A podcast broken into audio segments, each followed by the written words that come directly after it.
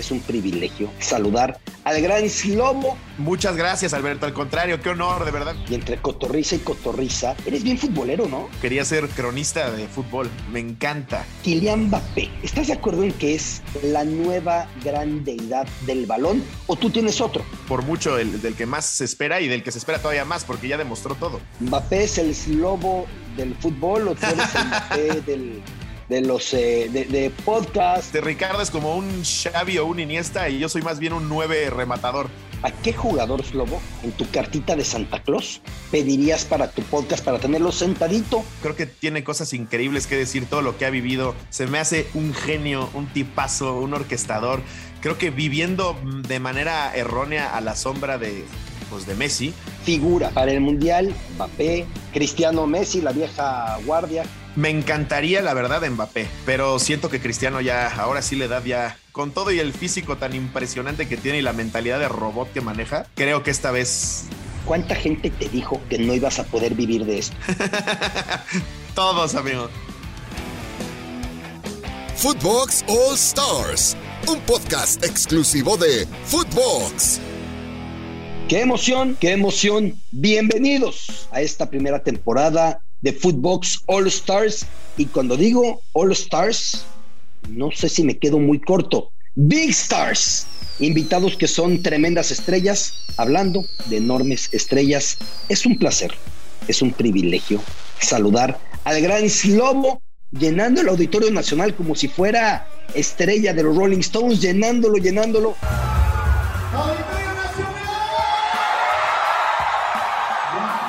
Slobo, Qué gustazo, te mando un abrazote. Muchas gracias, Alberto. Al contrario, qué honor. De verdad que soy bien fan desde que, desde que te conozco ya hace muchos años y es un honor para mí estar aquí contigo, aunque sea a distancia, güey. Muchas gracias. Al contrario, oye, lo del auditorio, yo creo que hasta tú estás medio sorprendido, ¿no? Digo, el jale que tienes es brutal, pero eso. Sí, la, verdad, todavía no nos cae el 20. Nos sigue sin caer el 20. O sea, es, un monstruo lo que, lo que significa toda la gente que ha pasado por ahí.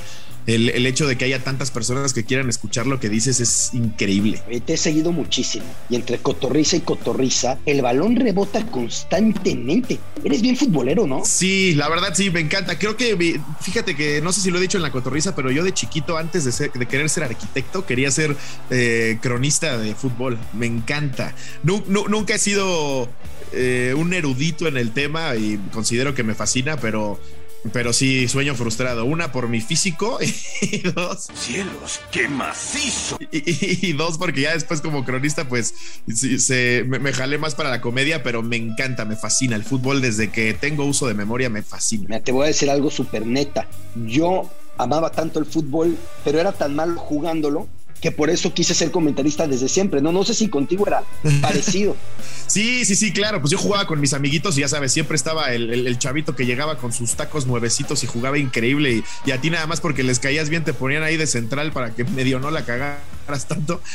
pero, pero sí, totalmente. Yo siempre supe que mis limitantes físicas no me iban a dar para jugar fútbol. Entonces me, me iba por el lado de cronista, que es increíble, maravilloso. Y digo, como lo haces tú, que además veo, te digo que desde más chavito que hablas 230 idiomas y te sabes de memoria todo y con una pasión y una entrega que es increíble, güey. La verdad que es un ejemplo para todos los que en algún momento nos quisimos y gente que se quiere todavía dedicar a eso, es increíble. Hombre, los patos tirándole las escopetas, la admiración es completamente a la inversa, Lobo. Muchas gracias, amigo, muchas gracias. Central rompedor, central de salida o era central, lo que caiga no pasa nombre y balón juntos. ¿Cómo eras? Era, era central más como Goicochea, más de yo te mato antes de que pase el balón. sí, sí.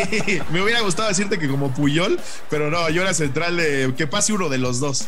pero sí, o sea, creo que es parte de tu espíritu. Dejas todo en todos lados es tu personalidad, ¿no? Así eras también jugando fútbol. Sí, la verdad, cuando ya, ahora sí que ya que te pones la playera en algo que te gusta y, que quieres hacer, sí trato de dejarlo. El, fútbol me daba un físico de 10 minutos para dejarlo todo y después ya por lo menos entretener al, al equipo. ¿Y de qué equipo eras? ¿Toluca, estoy correcto? Toluca, siempre, desde Cardoso que le voy al Toluca. Desde esa, e, e, esa dupla entre Cardoso y Vicente Sánchez que ganaron tantas liguillas, desde ahí, desde ahí soy muy fan del Toluca. Yo creo que desde los 9, 10 años tal vez. Hoy estamos enfocando esta primera temporada de Footbox All Stars, que reitero, qué honor que estés con nosotros y qué honor que me toque a mí platicar Gracias, amigo. A platicar sobre algún gran crack Kylian Mbappé en particular, ¿Estás de acuerdo en que es la nueva gran deidad del balón o tú tienes otro? No, por supuesto. O sea, estamos hablando de que, si no me equivoco, tiene 23 años y ya ha ganado todo. Eurocopa, Mundial, o sea, ya ganó todo y tiene 23 años y está ahorita brillando en el París.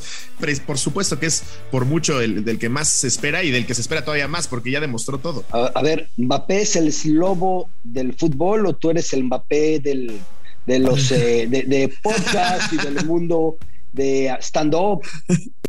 Pues mira, me gustaría, me gustaría decir que somos como el Mbappé de los podcasts. Justamente Ricardo y yo decimos que somos, eh, este Ricardo es como un Xavi o un Iniesta y yo soy más bien un nueve rematador. A mí me gusta mucho terminar el chiste y Ricardo genera la premisa. Entonces como que ahí en la cotorriza... Más bien fuera de los reflectores, agarra la pelota, cambia el ritmo y tú llegas a rematar. Exacto. Normalmente hacemos eso, pero de repente es al revés. Entonces creo que es lo padre de la, de, la dinámica del podcast. Pero mira, me gusta, ¿eh? Me gusta el Mbappé de los podcasts.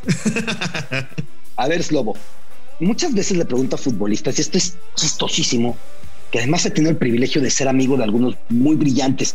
¿Cómo haces eso? Y me dicen, no sé. O sea, les llega la pelota y lo hacen, pero no te lo saben explicar, es todo instinto. Ricardo y tú son una pareja súper, súper compenetrada. Uno ya sabe para dónde ve el otro, hay mucha química, se nota cada que los escuchamos. Hay cosas que no se pueden entrenar, hay cosas que ya traen, es parecido. Sí, qué chistoso. Ayer, ayer terminando la segunda función, me pregunta un chavo del hotel donde nos estábamos hospedando que cómo le hago para mantener la calma antes de enfrentarme a eso. Le digo, no sé, güey. Yo me subo al escenario y algo sucede que afortunadamente resuelves, pero sí, definitivamente no lo sabes explicar. Es tanto rush, tanta emoción, tanta adrenalina que ya que te subes, como que tu cerebro solito funciona con lo que adoctrinado que está ya a hacerlo. Y creo que pues puede ser similar con los futbolistas. Ya salen a hacer su magia que de cajón ya les dio el, cielo o como le quieras llamar, porque es, una cosa inexplicable. Mira, mira lo que más me, me gusta del fútbol y del deporte en general y de la vida en general es ver que sin sacrificio no sale nada. O sea, tú tienes una gracia natural, tienes una capacidad natural para compartir una mente súper ágil, ¿no? Pero no es solo eso, si tú no le metes lo que le metes a preparar cada cosa, esto no jala. Yo creo que sí es, es parecido al deporte, ¿no, Slobo? Totalmente. Yo creo que sin disciplina, sacrificio y horas de trabajo no puedes llegar a hacer nada por más talento que te respalde. Lo hemos visto con muchos futbolistas. Digo, para mí Ronaldinho es la cosa más espectacular que yo he visto en mi vida. Y desgraciadamente, pues vimos que con todo y la constancia y el esfuerzo y la disciplina que tenía, le ganó la fiesta. Entonces pasa un poco también con la comedia y con cualquier carrera a la que te dediques de fondo.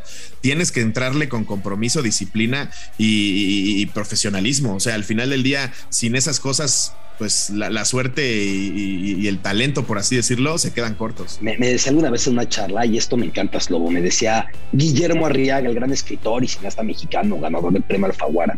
Sí. Me decía que los mil tiros de Jordan a la canasta cuando el entrenamiento terminó y los mil tiros libres de Cristiano cuando terminó el entrenamiento y las mil chilenas de Hugo Sánchez cuando terminó el entrenamiento eran sus mil revisiones a cada página que escribió de un libro. Creo que en la vida hay que ser así, ¿no? Y con ustedes se ve que sí está esa improvisación que ustedes unos haces improvisando, pero hay mucho trabajo detrás. Y a veces la gente creo que no, piensa que dicen, hombre, son cuates, agarran el micrófono y hablan. Ponles el micrófono y quiero ver, no, no, es fácil. Sí, sí, la verdad es que sí, digo, hay gente que obviamente no tienen que saber, ¿no? Afortunadamente lo padre de reflejarlo a cuadro es que parezca que es sencillo, como también lo hacen los futbolistas, pero precisamente sí, o sea, no, no, es fácil. Toda esa química y toda esa improvisación que afortunadamente ahorita podemos hacer mejor que antes es porque hay muchas horas de trabajo. O sea, hemos, hemos estado cuando arrancábamos en shows para tres personas diciendo cosas que no debíamos de decir, pronunciándonos cuando no debíamos de pronunciar y todo eso lo vas adquiriendo con experiencia y chamba. Oye, sé que también eres súper fanático de coleccionar sneakers. Sí. Hasta eso tienes en común con Mbappé. Sí, fíjate. ¿Cómo es tu colección? Cuéntame. Yo creo que la cartera de Mbappé da para que coleccione más y mejor, pero sí, sí, sí, me, gustan mucho los sneakers. Soy muy fan de todos. Ricardo también es súper fan, creo que hasta más que yo. Y le entramos, ahora sí que nos subimos al tren del mame de los tenis y, y nos gusta mucho. Soy muy fan de puras cosas ñoñas, de tenis, de juguetes, de películas, de cultura pop. O sea, todo, todo eso me gusta mucho. A ver, de cultura pop, ¿qué te gusta? Pues me, me encantan las películas ochenteras. Yo siento que la nostalgia que hay detrás de cuando yo las veía de chico me, me fascinan. Y ahora de grande, pues le pegan, la industria de los juguetes le pegan a eso, a que un güey ya de 30 que puede comprarse cosas que no se compraba a los 11, ahorita ya se las puede comprar. Y eso me gusta mucho. Le, le pego mucho también a los props de películas. Últimamente he estado buscando con gente que conocí ahora como comediante, que de repente me ofrecen cosas que salieron a cuadro en películas que me gustan. Y eso me, me encanta. Que además son cosas que tienen un simbolismo diferente, ¿no? O sea, más allá del precio y más allá de lo material, tocan otra fibra, ¿no? O sea, yo, por ejemplo, te cuento algo. Mis pasiones son coleccionar Totalmente. máscaras. Donde voy en el mundo que veo máscaras me encantan. Pero tengo una condición muy rara porque luego hay gente a todo dar que me dice, oye, Lati, te compré una. Digo, gracias, pero siento que necesito comprarla yo. Y mi otro rollo Sí, es, totalmente. ¿no? Esta onda de tú escogerla, tú sabes de dónde, de dónde viene, dónde la vas a poner, estarla viendo. O sea, como que todo el proceso que lleva a tenerlo, como es tú, más allá del dinero y de lo difícil que sea de conseguir, esta onda que hay detrás es bien padre. Sí, cuando te regalan cosas las agradeces mucho, claro que sí, pero te entiendo perfecto y lo comparto igual, no es lo mismo. Oye, a ver, Slobo, regresamos al fútbol. Aquel Toluca Venga. de los 90 que arrasaba en títulos. ¿Cómo festejabas Sí. tú los goles? ¿Te quitabas la camisa como perra brava?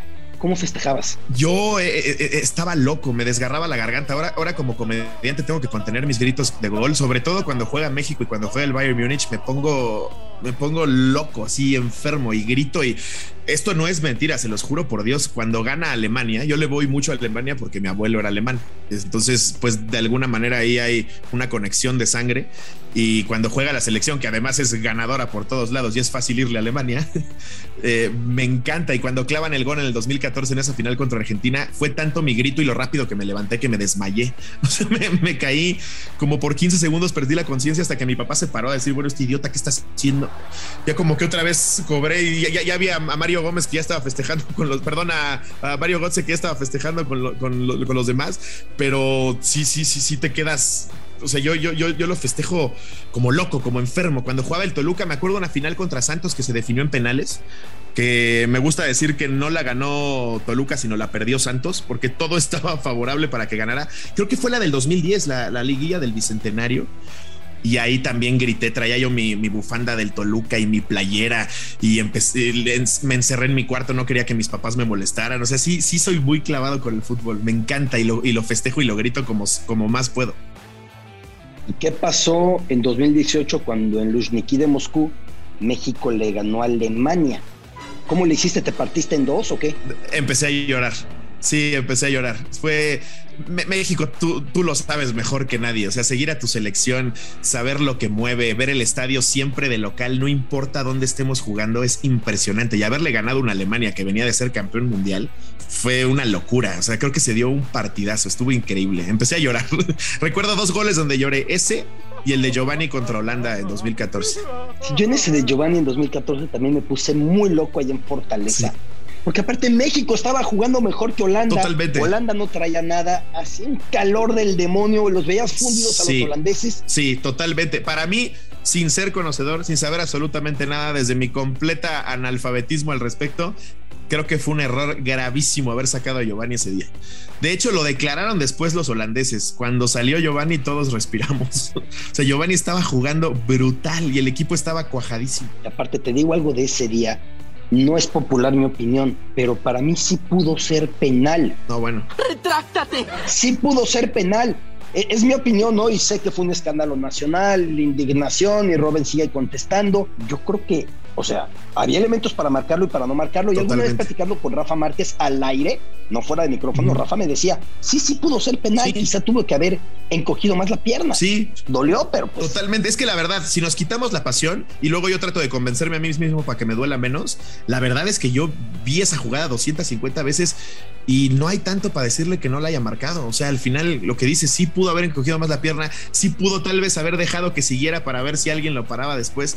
Pero sí, definitivamente, si no somos mexicanos y le preguntas a alguien en cualquier lado del mundo, chécate esta escena, ¿lo consideras penal? Yo creo que mucha gente te dice que sí. De, de por sí el otro camina sin que le des cuerda, luego le das cuerda a Robin, pues aprovecha, ¿no? También el otro es un teatro andando. Claro, de, de- de por sí Robin, sí, sí, sí, Ro- Robin lo toca si Neymar le queda corto. Y luego Rafa Márquez viene con un antecedente de casi, casi sicario. Se mezclaron esas dos cosas para marcar penal. Oye, la de Alemania, por lo que tú me dices, no te pesó nada la de 2018 que tú apoyes tanto a la selección alemana. Ahí todo México. No. Ni lo pensaste. No, ahí sí. Sí, ahí es algo justamente lo que decíamos hace rato, como cuando subes al escenario. No, es, es, es inexplicable. Al final es tu país. Yo, yo, yo México lo amo, me fascina, me encanta. Tiene cosas tan hermosas y el fútbol eh, se vive tan bonito que ahí sí Alemania dije, mira, ustedes ya ganaron muchas cosas, vamos a festejar esto nosotros. Estuvo increíble, me, me, me la pasé cañón. Obviamente me dolió después de la eliminación de Alemania tan temprano, porque mira que le echaron ganas contra Suecia y ese gol de Tony Cross fue impresionante y como que a todos los que le vamos a Alemania nos dio esa, ese ánimo de que llegaban contra Corea y ganaban y ¿qué te digo? Hasta el mejor cazador se le va la liebre. El plazo de Tony Cross contra Suecia fue espectacular. Qué impresión espectacular. E, e, e, ese güey es, un orquestador. Creo que ahorita es pieza fundamental del Real Madrid. ¿eh? Es, impresionante lo bueno, lo inteligente y lo rápido. ¿Serviría para Slobo como Ricardo Sirve? O sea, también serviría Ricardo en esa función de dupla contigo como Cross. Totalmente, totalmente. Seríamos como un Modric y un Cross, yo creo. No, con razón ganan siempre. Yo entendí los números, las descargas. Ya nada más nos falta un Benzema. Eh, por supuesto, ¿no? Luego en fútbol vemos a quién te mandamos, hacemos un casting. Por para favor, que por favor, que esté un delantero definido. Eso, eso, vamos a ver cómo, cómo lo ponemos. Oye, Slavo, y del Bayern Múnich, ¿desde cuándo y por qué? También por lo alemán, supongo, pero ¿cómo empezó? Fíjate, el, el, el Bayern lo, recuerdo que lo, que, lo amo desde que, pues desde que conozco la Champions. Me acuerdo que en la secundaria nos, nos escapábamos para ir a ver los partidos, que antes eran a la 1.45, si mal no recuerdo, siempre. Entonces nos salíamos ahí de la escuela para verlos. Y siempre me ha gustado a mí mucho la disciplina, la filosofía y la forma de jugar del alemán. Y considerando que el Bayern Múnich generalmente es la columna vertebral de la, columna, de la selección alemana, es brutal verlos siendo tan verticales, tan frontales, tan espectaculares. A mí me encanta el fútbol ofensivo, creo que a todos, ¿no? Normalmente hay gente que defiende el catenacho y que te se tiren atrás y, cuidar los resultados, pero el Bayern Múnich creo que es un equipo que siempre va por delante del espectáculo y del gol. Entonces me encanta esa filosofía y esa forma de ser. A fines de los 80, los que fuimos niños en ese momento, el Real Madrid era el equipo de México por Hugo Sánchez, ¿no? Ya luego fue el Barça por Rafa Márquez. Sí, claro. Hoy es diferente, porque hoy vemos mucho más y uno de los enemigos, enemigos jurados del Madrid era el Bayern Múnich. Sí. Ahí tú ya eras del Bayern y te tocaba ir contra el mundo. Sí, fíjate que en mi casa todo el mundo le va al Real Madrid. Todo el mundo. Entonces, cuando se enfrentaban al Bayern, pues creo que es no escrito, pero sí a voces el clásico de la Champions, ¿no? El Bayern Munich Real Madrid, pues, por lo menos es de los, de los clásicos más fuertes. Y a mí me encantaba cuando el Bayern le ganaba al Madrid ver a toda mi familia con cara de, pues, ¿qué le decimos? pero también al revés era feo, era feo. Me acuerdo también en el Mundial del 2010, toda mi familia es de parte de mi papá de ascendencia española. Entonces, ya sabes, el típico que soy español, güey, ya fui dos veces a Madrid. les encanta España. Y me acuerdo con ese cabezazo de Puyol que eliminan a Alemania en la semifinal. También mi hermano y yo no aguantamos la carrilla y nos subimos a llorar al cuarto. Hazme el favor, yo ya de 21 años. No, pero ¿Cómo puedes creer eso? cambia, o sea, es que no, no cambia. Hay gente que me ve como vivo algunos partidos de fútbol. Además, tengo una fama de ñoño que no sé qué he hecho para tenerla y de serio. No lo sé, tú dime. 15 idiomas, amigo, 15 idiomas. Sí, pues, ser por eso. Pero de verdad, Slobo, yo me pierdo completamente. Y luego la gente me dice, oye, pero ¿por qué tan irracional? Pues porque me encanta, es un regreso cuando soy niño, porque lo festejo. Y porque además en un marco de respeto, ¿no? No estoy haciéndole nada a nadie. Claro, tú estás viviendo tu pasión como a ti te gusta. Y, justo lo que dices es, es una onda de recordar tu niñez, de vivir el fútbol, de disfrutar el deporte, de aplaudir esos talentos. O sea, yo creo que al final se apaga todo lo demás de tu cerebro para nada más vivir ese contexto. Y es precioso y no cambia con la edad, ¿eh? Creo que al contrario. Cada vez analizo de manera tal vez más objetiva los partidos, eh, me meto más en el sentido de, no dejarme ir por la, por la pasión y, sí analizar las cosas mejor y lo disfruto más. A ver, Slobo, hay manera de cantar un himno con más pasión que cuando estás en el estadio con tu selección antes de empezar un juego mundialista. No la hay, no la hay, no la hay. Yo creo que he visto 50 veces el video de cuando están cantando en, Rusia el himno nacional que parecemos que estamos en el Azteca. Qué impresionante. Yo creo que poca gente no se le pone la piel china. Tú has de conocer a muchísimas personas que te dicen, no, a mí el fútbol no, pero el mundial Y es que es una fiesta, o sea, es, es, celebrar que tu selección está ahí. Quieras o no, todo el mundo ve el vaso medio lleno o medio vacío, pero al final del día México está siempre top 20 de 160, 170 selecciones que año con año quieren un lugar en el Mundial. Y quieras que no, México no hemos dado ese paso, pero ahí estamos siempre y es padrísimo. Siempre está el a ver si ahora sí. El a ver si ahora sí, que, es, representa tantas cosas, las dudas, representa el, lo mismo que el canto de sí se puede, que es y por qué no se va a poder, ¿no? Es parte de una identidad nacional también muy basada en la, pues en la frustración de que cada cuatro años nos quedamos en el mismito kilómetro, no, no, no avanzamos ni uno más. Sí, sí, como que ya tenemos el caminito recorrido hasta ese kilómetro, pero a partir de ahí blackout, ¿no? Sí, sí, es, es impresionante porque ha habido partidos en mundiales que en teoría eran de trámite y hemos visto que, pues que no. Estados Unidos en el 2002, la verdad es que creo que todo el mundo tenía México como favorito. Y vemos selecciones que llevan menos tiempo jugándole ahí y que ya nos pasaron. Costa Rica, o sea, ese, ese puesto era nuestro, creo yo, en el 2014 y ahí seguimos. Ese era el camino de México, precisamente. Sí. En 2014, luego Holanda elimina a Costa Rica. Oye, y del Bayern Múnich, te tocó ya ganarle a Kylian Mbappé. Sí. Aquella final tan reciente, que fue aparte de la Champions de la pandemia, ¿no? Con los estadios cerrados, hicieron el final ahí en Portugal. Fue rarísimo el Sí, rarísimo. Y que le metieron al Barcelona poquitos goles. Poquitos nomás. ¿Gritaste los ocho? Sí, claro, por supuesto. Sí, sí, sí. Y más, más con el Barça, que siempre hay pique, ¿no? Con eh, el Barça, que son ahorita los nuevos ricos del fútbol, que llegan a decir, miren cómo jugamos desde hace 10 años. Es increíble esos ocho que les metieron, porque también nos han clavado siete, ¿no? digo, nos han como si yo fuera parte del Bayern, ¿no? Pero, pero claro que festejé cada uno de esos. Y también he, llorado cuando llegó Ancelotti a decir que no, no, no, me acuerdo qué declara eh, el técnico del Bayern, me, parece que seguía siendo.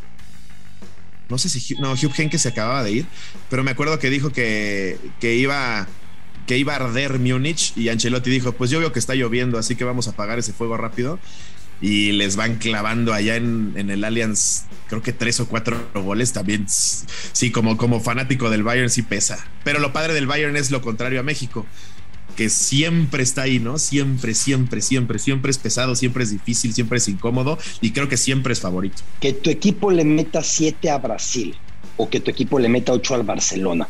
Te tocaron las dos. Me tocaron las dos. Yo creo que te puedo decir que festejé más los siete de Brasil. Es impresionante. Si a mí me hubieras dicho, te paga 100 mil a uno, de todos modos no le metía ni 10 pesos. Creo que nadie en la vida vio venir ese resultado. Yo creo, creo, lo he dicho y la gente, ¿cómo crees? Yo creo que en retrospectiva a, la fanaticada brasileña le duele más esto que el maracanazo. Sí. O sea, fue, fue una humillación, fue una humillación terrible. O sea, 7-1 ahí en tu casa, favorito, es impresionante. Y con la sensación de que pudieron ser 10 o 12. Sí, de que en el segundo tiempo Alemania decidió bajarle porque pues también el calor y la humedad y ya haber clavado, creo que iban 4, 0 o 5-0 en el primer tiempo, pues ya le bajas, ¿no? Ya tienes esa confianza de bajarle, pero como dices tú, si hubieran seguido con ese ritmo, pudieron haber sido 10 o 2. Era como cuando juegan los morritos de sexto contra los de primero, ¿no? Sí, sí. Pero fíjate, no, no, seguramente sí lo sabes o, o igual lo estoy inventando, pero yo recuerdo que cuando Alemania llega a Alemania a Brasil en ese mundial llega un mes antes para aclimatarse. O sea, para un mes antes que todas las demás selecciones, para aclimatarse, para sentir el, eh, la atmósfera de Brasil, más o menos a qué hora iban a jugar, cómo les iba a pesar de manera física y mental, y eso marcó también muchísima diferencia. Que para Qatar, por ser un mundial que empieza a fines de noviembre, no se va a poder y esto es una incógnita porque los equipos se van a encontrar con sus estrellas ocho días antes y no más que eso del Mundial. Eso va a ser una broncota, ¿no? Cañón, sí, cañón. Lo que decíamos de la química en el podcast, pues lo mismo debe de pasar en una selección, ¿no? O sea, yo creo que un jugador de, fútbol de selección conoce muchísimo más, no más, no, no, creo, estoy seguro, conoce mucho más su, a su equipo de, de, liga que a la selección. Sí, va a ser interesante qué tal se cuajan, porque siempre vemos hombre por hombre selecciones muy fuertes que no necesariamente compaginan bien, ¿no? Yo, yo estoy terco con que Francia se quede el título, pero no descarto a Brasil, Argentina, Bélgica. ¿A cuáles ves tú? Pues mira, eh, eh, España últimamente con esta transición de generación que creo que le costó, lo está haciendo ahorita muy bien y España, digo, trae, trae, trae con queso trae con queso las tostadas y creo que puede hacer algo, puede hacer un, buen papel, pero definitivamente si me preguntas, pongo como favorito a Francia. Es, es impresionante cómo juegan, lo jóvenes que están, lo cuajados. Es, es, un fútbol muy bonito. La verdad es que Francia, Francia está haciéndolo muy bien. ¿A qué jugador, Slobo, en tu cartita de Santa Claus pedirías para tu podcast para tenerlo sentadito y platicar largo con él? Iniesta, me encantaría hablar con Iniesta. Se me hace un genio, un tipazo, un orquestador. Creo que viviendo de manera errónea a la sombra de, pues de Messi, pero sin él, el mismo Xavi no habría sido lo mismo. Iniesta se me hace un genio. Creo que tiene cosas increíbles que decir. Todo lo que ha vivido, todas las experiencias que debe de tener han de ser increíbles y además habla español. Eso siempre ayuda. Pero, es que luego es un chavo o es un señor porque ya creció de lo más relajado. O sea, el común de los futbolistas les gusta hablar de sí mismos, de sus goles, de sus trofeos, de lo que han hecho, como el común de la gente que ha triunfado a ese nivel. Claro. Esta no, rehuye el reflector, un perfil bajo. Eso es lo que me encanta, siempre se ha mantenido como como a la orillita de todos estos reflectores y grandeza. Incluso cuando clava el, gol en la final, que qué cosa más maravillosa. Ahí sí lo ves disfrutándolo por lo que significaba. O sea, estaba completamente pleno y feliz. Pero normalmente sí es justo un güey más reservado, más tranquilo y debería ser muy interesante todo lo que tiene que decir.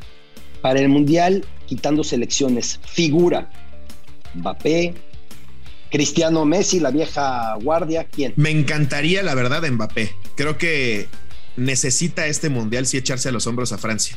Porque sí ganó el, mundial anterior con una participación increíble, pero todavía creo que eh, está lejos de, de, un Maradona en sus muy buenos momentos, que sí era totalmente el equipo. Claro que Argentina estaba muy bien formada en ese entonces, pero Maradona se notaba que marcaba la diferencia. Creo que Mbappé es el mundial en el que tiene que brillar. O sea, tiene que brillar, tiene que hacer toda la diferencia.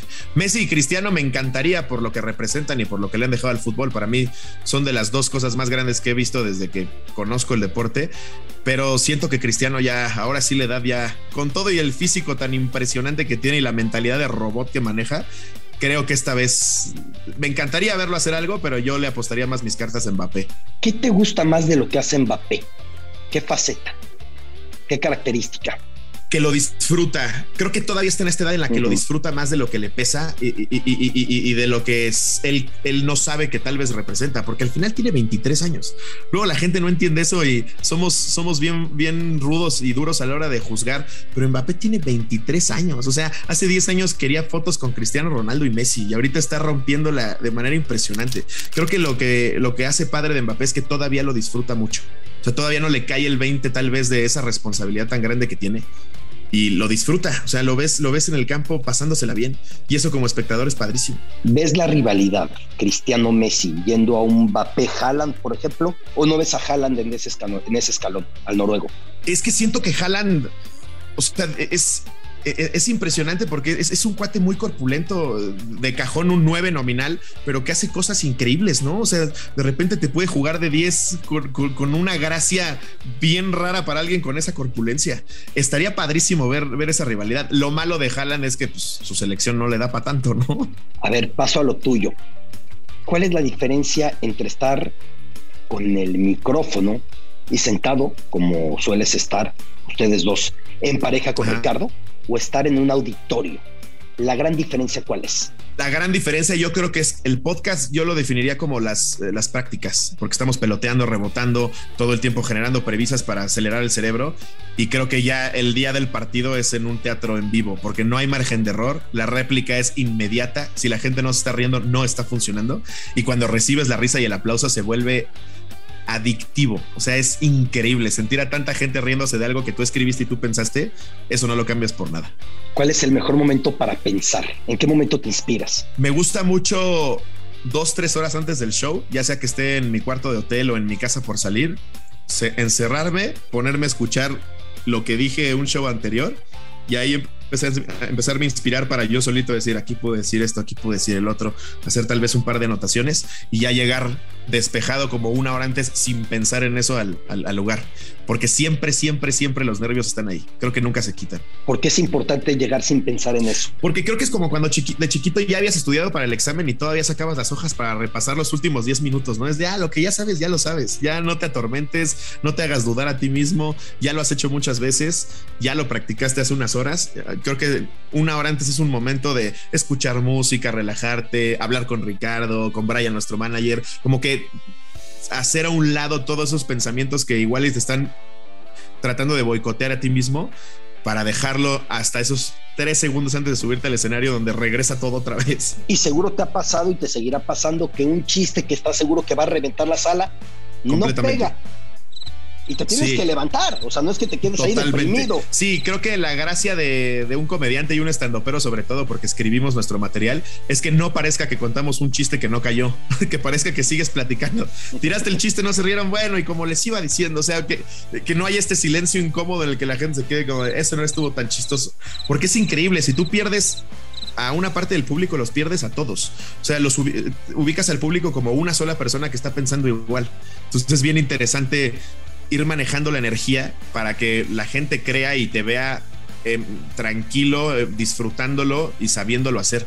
Entonces ahí, ahí también es, es, interesante cuando no cae un chiste decir, no, pues le seguimos. Y luego me pasa con ustedes que yo escucho alguna frase que no tenía intención de hacerte reír y me bota por cómo la dices, por no, no, sé, por cómo se interrumpen. Sí, sí, sí, sí, sí. eso es lo padre, que al final pues tu cerebro está ahí queriendo reaccionar y rebotando ideas que ahí tienes guardadas y de repente sale algo que hasta a mí me da risa porque no lo tenía pensado decir. O sea, sobre, sobre el escrito que ya tengo en el escenario, de repente con el público de ese día se me ocurrió algo y sale y son las risas más fuertes porque es lo más espontáneo. Yo una vez en gigante, güey, hazme un puto favor. gigante. Pues está grande, sí está grande. Yo me, yo me escondí la ropa según para jugar, para jugar a que mi mamá pensara. ¿Cuánta gente te dijo que no ibas a poder vivir de esto? Uh. que era ridículo. que hicieras algo serio de tu vida. Todos, amigos. ¿Cómo que es lobo? ¿Qué es eso, es lobo? Todos, todos, todos. Te puedo decir que desde mis papás que me han apoyado siempre y les debo todo, pero también me tocó el, no, no, no, tú acaba primero tu carrera, tú gradúate de abogado y luego haces tus payasadas. Pero imagínate, si mis papás tenían ese pensamiento, ah, hombre, primos, tíos, amigos, conocidos, colegas, todo el mundo, todo el mundo. Y creo que eso es nada más, si lo sabes utilizar a tu favor, pues son herramientas para decir, van a ver que sí se puede y te ayudan a ti a superarte. Yo estoy convencido que lo que ustedes hacen lo puede escuchar el mejor del mundo y aprenderles cosas. Muchas gracias. Estoy seguro. Gracias. Pero tú ves a los del mundo, porque aparte hay unos buenísimos, y hoy por hoy escuchas a todos, ¿no? Agarras el podcast de todos. Sí. ¿Cuál te encanta? ¿Cuál tiene elementos que hay que aprender? Mira, podcast yo podría recomendarles el de Joe Rogan, que es un gran comediante y consolidadísimo como, como el número uno de los podcasts espectacular. Tiene unas entrevistas maravillosas, sabe de todo, habla de todo, te puede mantener una conversación con quien sea y ha tenido a gente ahí sentada con él que no, no, puedes creerlo, desde Obama hasta Elon Musk, este, fumándose un porro ahí Elon Musk con él que dices, güey, o sea, este es, qué, qué impresionante que eso esté pasando en Estados Unidos con dos figuras tan pesadas y eso es nada más, te habla de, de, lo inteligente y lo elocuente que es Joe Rogan, porque para que le, le diga gente que sí a ese tipo de podcast es increíble y, más o menos en, el trato de reflejarme, me encanta. Hay otros comediantes también que me fascinan, que no hacen precisamente podcast, pero son maravillosos, seguro los conoces. Ricky Gervais me parece, me parece de los comediantes más brillantes del mundo hoy por hoy. Y sí, me, encanta ver de todo. De hecho, también me pongo a ver podcasts que están arrancando en México como para ver por dónde van, para, no, sé, me, da esta onda entre morbo y curiosidad para yo mantenerme fresco en lo que estoy diciendo. O sea, creo que siempre está bien ver qué viene y qué se está haciendo para tú también seguir mejorando pero me encanta, me encanta. O sea, yo eh, stand-up lo consumo muchísimo. De las secciones más famosas que tienen, evidentemente en la cotorriza, el anecdotario. El anecdotario. La mejor anécdota relacionada con el fútbol, con algún futbolista, con algo del balón. Déjame le pienso. Bueno, tuvimos a Oribe Peralta eh, hace, hace, unos meses y hoy tengo la fortuna de considerarlo mi amigo. Es un tipazo que qué grande fue y, qué buena persona.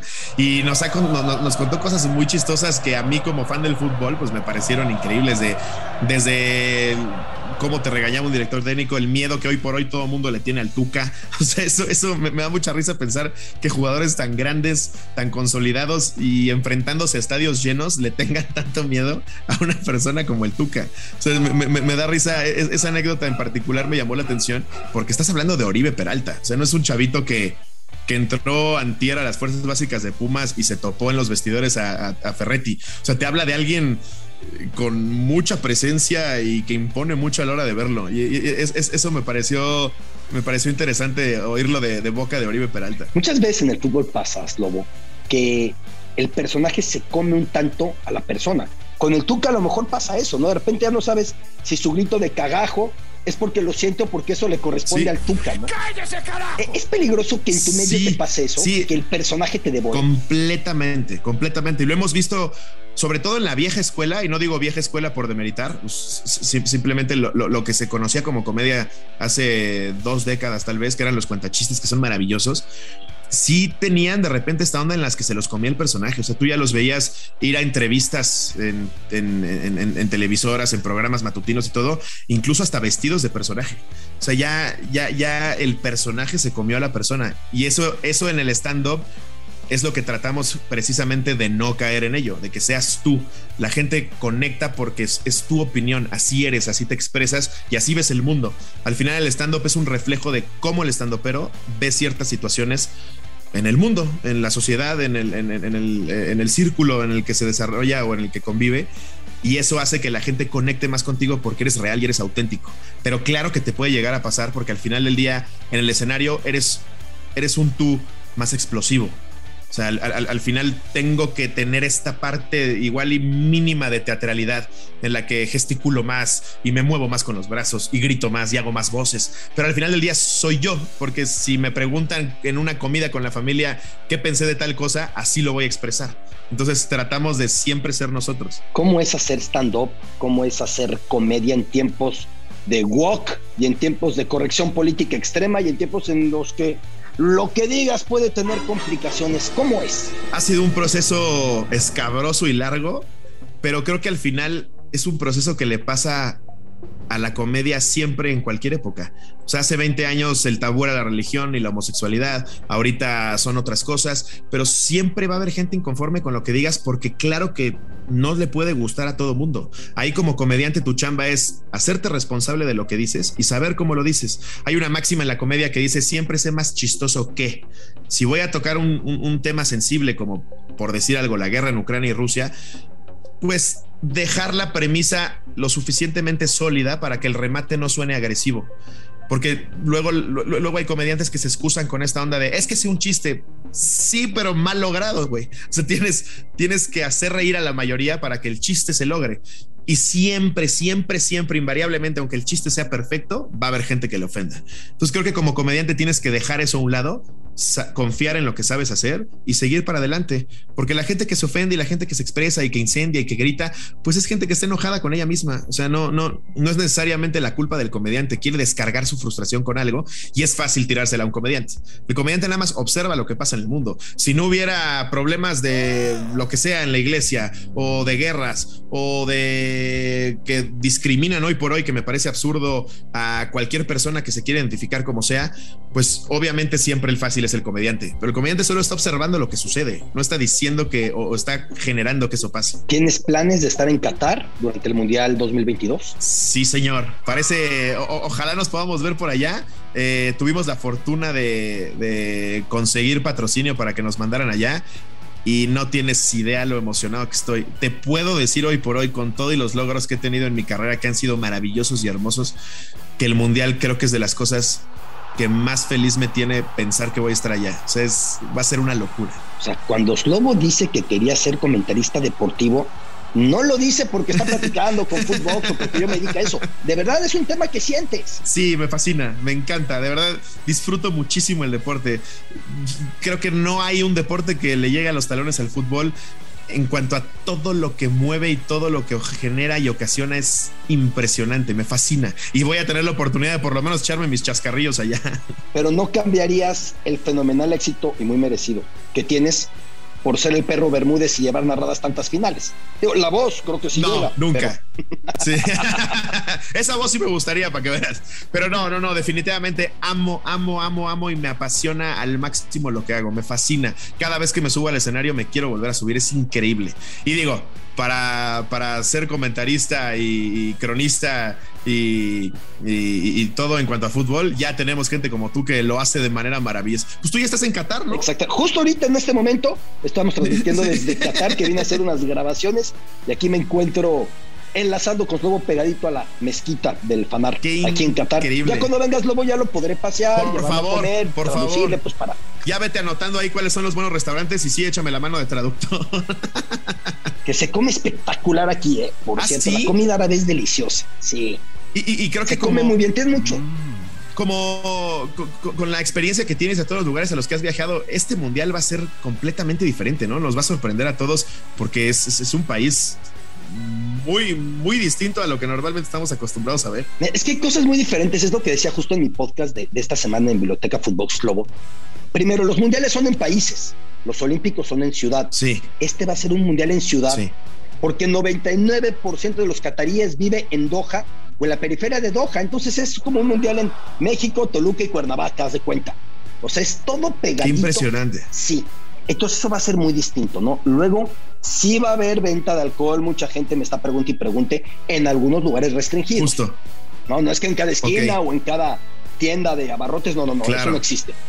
Va, va a ser un mundial Pero es verdad que no vas a poder entrar al estadio, no vas a poder entrar al estadio a, a tomar, eso, es- eso es verdad. En el estadio no se ha autorizado la venta de alcohol, sigue la FIFA viendo que pueden negociar para vender Wow. eh, chelas en el estadio, pero todavía no.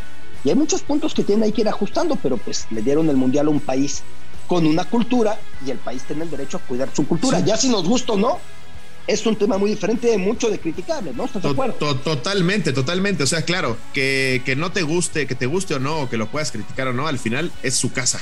Tú estás llegando a su casa. Y ellos así lo hacen. Y creo que sí, parte de la FIFA de haber dadoles este mundial es aceptar que hay cosas que no se van a hacer como se hacían antes. Es como cuando Djokovic, el tenista, llegó a Australia y lo querían mandar de regreso y lo deportaron. Pues que en Sí. ese momento decían, oye, pero Australia, ¿por qué? Tú puedes estar o no de acuerdo con el gobierno de Australia, pero el gobierno de Australia manda en Australia, ¿no? Con la pena. To- totalmente. Si yo, si yo invito a alguien y entra a mi casa y le digo, quítate porfa los zapatos, pues no me los quito, pues no pasas, brother, es mi casa, ¿no? si no te gusta, pues vete con el vecino a ver si te deja entrar con los zapatos puestos. Lo mismo ahí, o sea, creo que también les gana el ego y, y esta onda de soy Djokovic y mi disciplina y mi historia y mi filosofía. Pero al final quieres jugar, es así, güey. Si no te gusta, pues ni modo. Y tus chistes en Qatar, ¿cómo va a ser que estás planeando para Qatar? Híjole, fíjate que ahí, por ejemplo, en la comedia son, son temas sensibles, ¿eh? porque Qatar hemos visto que sí tiene muchos edificios y mucha riqueza, pero siguen pensando como en el medievo, en cosas que desgraciadamente ya se tendrían que haber erradicado hace cientos de años. Entonces ahí va a ser interesante cómo darle la vuelta para poder exponer este problema, que al final es un problema, porque que traten así a las mujeres es in- inconcebible en 2022, no es posible. Entonces creo que para la comedia va a ser interesante ver cómo abordamos ese tema para poderle sacar risas señalando esos problemas. Slobo, te mando un abrazo muy fuerte. Que sigas con el éxito, que siga multiplicando. Muchas Mándale un gracias. abrazo también a Ricardo. Los escucho, los sigo con profundo Muchas gracias. respeto y admiración. Y me sorprendí que fue. Muchas que era gracias, amigo. futbolero, ¿eh? Pero tanto, tanto, tanto no estaba tan seguro. Futbolerísimo. Ay, muchas gracias. De verdad que estoy conteniendo mi fanatismo, no sabes cómo te admiro y te respeto y de verdad que qué increíble e impecable carrera llevas. Muchísimas felicidades y es para mí un honor estar aquí y ojalá nos veamos allá en Qatar por lo menos para echar una cervecita donde sí nos dejen. Lo, lo- lo repito con absoluta humildad. La admiración es a la inversa, Slobo. Gracias por estar aquí en el inicio, en esta primera temporada de Footbox All Stars. Gracias a ti, amigo. Cuando quieran, yo encantado. Slobotsky con nosotros, ni más ni menos. Footbox All Stars, en toda la extensión de la palabra, aquí en Footbox. Gracias, hasta la próxima. Esto fue Footbox All Stars. Solo por Footbox.